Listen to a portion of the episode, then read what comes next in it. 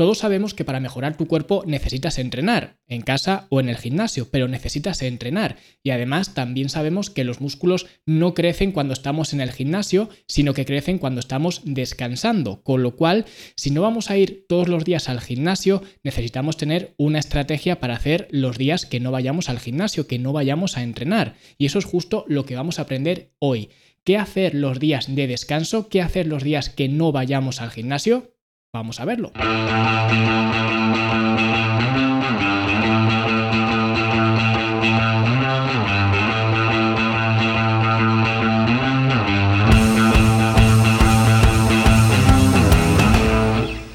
Si hoy vamos a ver algunas estrategias para aplicar los días de descanso, es evidente que también tenemos que tener perfectamente claro qué hacer los días de entrenamiento. Y si aún tú no lo tienes claro, puedes ir a fitnesslanube.com barra lanzadera y descargar de forma totalmente gratis la primera fase del programa lanzadera, que es el que hacemos en la academia. Y de esta forma puedes tener un programa de entrenamiento perfectamente estructurado y saber qué hacer los días de entrenamiento. Y con este episodio sabrás también qué hacer los días de descanso. Y ahora sí vamos a hablar sobre los días de descanso Y antes de nada hay que dejar perfectamente claro que mucha gente se confunde con respecto a los días de descanso, llegando incluso mucha gente a pensar que no son necesarios. Y esto es un error, porque al final si nosotros queremos mejorar nuestro físico, nuestro cuerpo, queremos ganar masa muscular, lo que sea, tenemos que tener en cuenta que estos procesos de regeneración y reconstrucción van a ocurrir cuando estamos descansando, no cuando estamos en el gimnasio. Y esto choca frontalmente con lo que piensa mucha gente de que tiene que ir al gimnasio pues todos los días y varias horas al día y demás. Esto no es así, no es ni siquiera necesario y al mismo tiempo puede llegar a ser perjudicial. Por eso que digo que al final cuando estamos mejorando realmente nuestro cuerpo es cuando estamos haciendo estas labores de reconstrucción. Con lo cual, el hecho de querer ir más y más al gimnasio va a llegar a un punto en el que no va a ser, a, digamos, no te va a traer beneficios simplemente porque va a haber unos rendimientos decrecientes. Por mucho que quieras ir tú al gimnasio y entrenar muchas y muchas horas, no vas a ver ningún retorno y al revés, vas a ver un declive en cuanto a tu rendimiento. Por eso muchas veces cuando alguien me dice, no, yo tengo siete días a la semana para entrenar, bueno, habrá que ver si te puedes permitir entrenar siete días a la semana, porque probablemente no te puedas permitir entrenar tantos días y tantas horas. Simplemente porque al final tenemos que tener en cuenta que el entrenamiento en sí no deja de ser un estrés para el cuerpo, un estrés que tu cuerpo no distingue de otros tipos de estrés, como por ejemplo un estrés laboral, un estrés familiar, personal o de cualquier tipo, digamos, de situación. Con lo cual, si tú ya tienes un nivel de estrés bastante alto, si le estás añadiendo más estrés por parte del entrenamiento, no estás ganando nada, porque al final estás súper estresado todo el día y no dejas ni tiempo ni las condiciones adecuadas para hacer estas labores de reconstrucción. Con lo cual hay que entender los días de descanso como días necesarios para crecer. Es decir, por un día que te quedes en tu casa no estás dando un paso atrás, al revés, es probable que estés dando un paso hacia adelante. Entonces vamos a ver algunas estrategias que podemos aplicar en estos días de descanso cuando no vayamos al gimnasio. Y la primera estrategia que siempre recomiendo es caminar, algo tan simple como dar un paseo. ¿Y por qué recomiendo esta actividad tan simple y tan eh, fácil y tan extensible a todo el mundo? Bueno, pues muy sencillo. Primero para mantenernos activos, es decir, no simplemente estar tumbados en el sofá, que ya veremos que también hay espacio para eso, pero al final lo que estamos haciendo es mantenernos activos, estamos movilizando la sangre y de esta forma si estamos aumentando el flujo sanguíneo, también estamos mejorando la recuperación porque somos capaces de llevar más nutrientes a los tejidos, cual el caminar es una actividad muy útil para este cometido, digamos, y al mismo tiempo el caminar nos va a permitir pues realizar una actividad, movilizar este flujo de sangre como he comentado y al mismo tiempo es una actividad de bajo impacto, con lo cual no solamente estamos mejorando la recuperación, sino que esta actividad, el caminar, el pasear, no va a interferir negativamente con nuestra recuperación, con lo cual es un win-win, así que siempre recomiendo caminar en todos los contextos, pero especialmente los días de descanso, pues tiene eh, más eh, sentido hacer estos eh, paseos, incluso los brisk walk, que yo recomiendo muchísimo, ya hablé de ellos en otro episodio incluso en la academia pues doy mucho la vara con ellos, pues en este caso sería una idea estupenda para aplicar los días de descanso. Y la segunda estrategia que recomiendo para los días de descanso es un clásico y es dormir más. Y esto realmente no tiene nada que ver con que sea o no día de descanso, básicamente porque si yo voy a entrenar, si es día de entrenamiento, también voy a tener que dormir, voy a necesitar dormir. Sin embargo, si miramos esto desde una perspectiva más eh, pragmática, vemos que, por ejemplo, si mi entrenamiento me ocupa una hora de duración y hoy no voy a entrenar, eso significa que tengo una hora más disponible para dedicar a lo que yo quiera. Y sería bastante inteligente dedicar o bien esa hora o bien parte de esa hora a dormir más. Simplemente porque si partimos de la premisa que dormir es la mejor pauta de recuperación y que los días de descanso el objetivo primario con respecto a los entrenamientos es recuperarnos mejor o recuperarnos por completo o recuperarnos lo más rápido posible, pues tiene sentido dedicar más tiempo a dormir más, con lo cual sería la segunda recomendación para estos días de descanso. Y la tercera estrategia que yo recomiendo con respecto a los días de descanso es lo que yo llamo el broga, que esta palabra puede resultar nueva para muchos de vosotros, aunque ya hablé del broga en otros episodios anteriores, pero básicamente el broga no es más que trabajar la movilidad de contracción. Y esto del broga es esencialmente una mezcla del yoga, es muy parecido al yoga, de hecho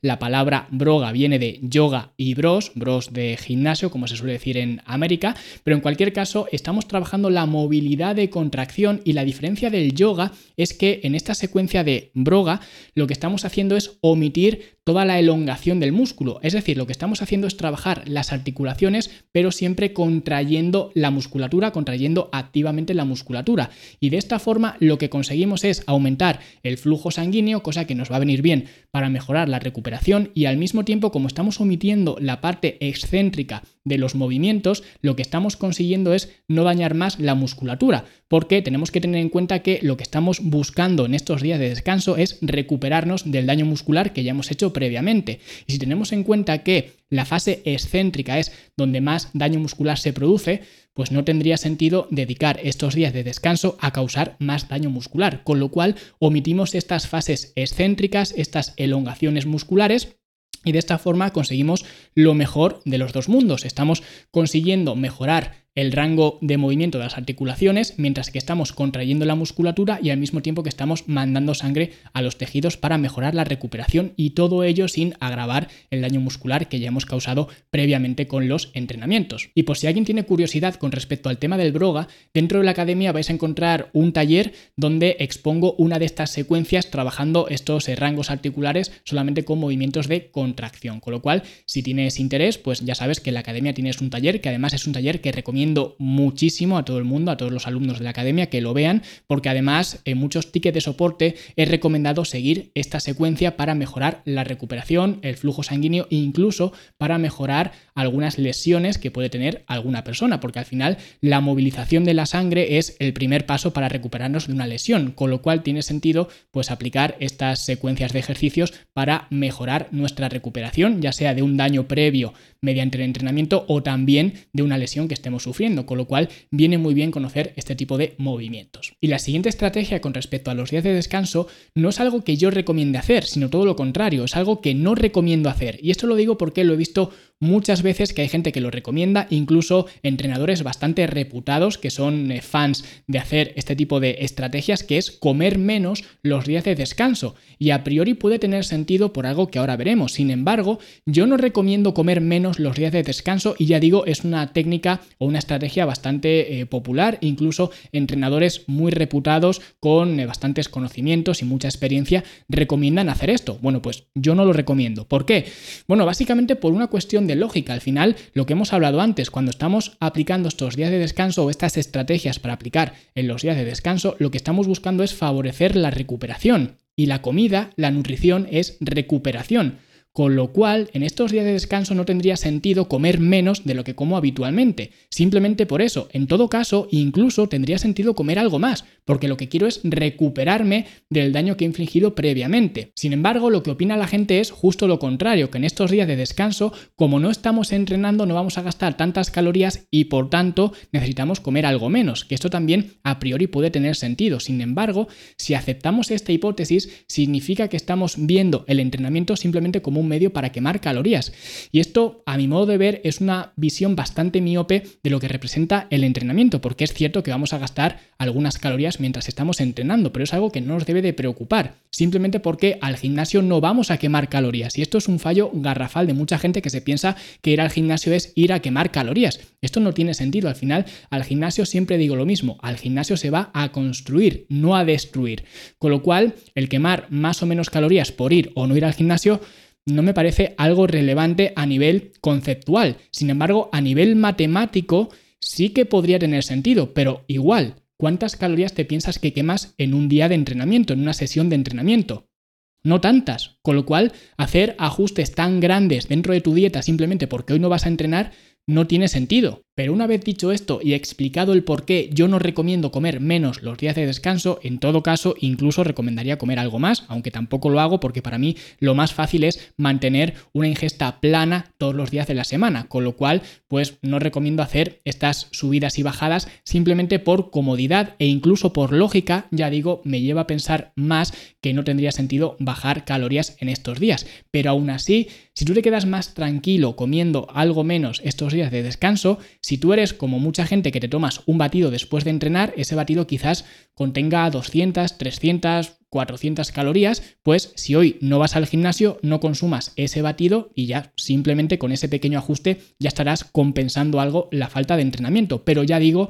yo no soy muy fan de esto, no le veo sentido y tampoco recomendaría que lo hicieras, pero si te quedas más tranquilo puedes aplicar esta estrategia de básicamente saltarte el batido post-entrenamiento y ya estarías compensando esa falta de entrenamiento en un día de descanso. Y la siguiente estrategia y última que yo recomiendo aplicar en los días de descanso es un descanso activo. ¿Y qué es esto de un descanso activo? Bueno, pues básicamente que porque no vayamos a entrenar, porque no vayamos a levantar pesas, no significa que tengamos que estar haciendo absolutamente nada. Podemos hacer cosas. Y hay mucha gente que utiliza estos días de descanso pues para jugar un partido de fútbol, de volei, de básquet, para salir con la bici, para hacer motocross, para cualquier cosa, para salir a nadar, para hacer cualquier actividad que realmente disfrutes hacer. Y esto es muy importante. Y esto lo he hablado con muchísimos alumnos de la academia, que al final quizás el levantamiento de pesas no es su ah, principal eh, hobby, por así decirlo, de hecho lo encuentran algunos incluso aburrido, sin embargo se dan cuenta que cuando aplican trabajo de pesas y cuando te haces más fuerte, cuando tienes músculos más grandes,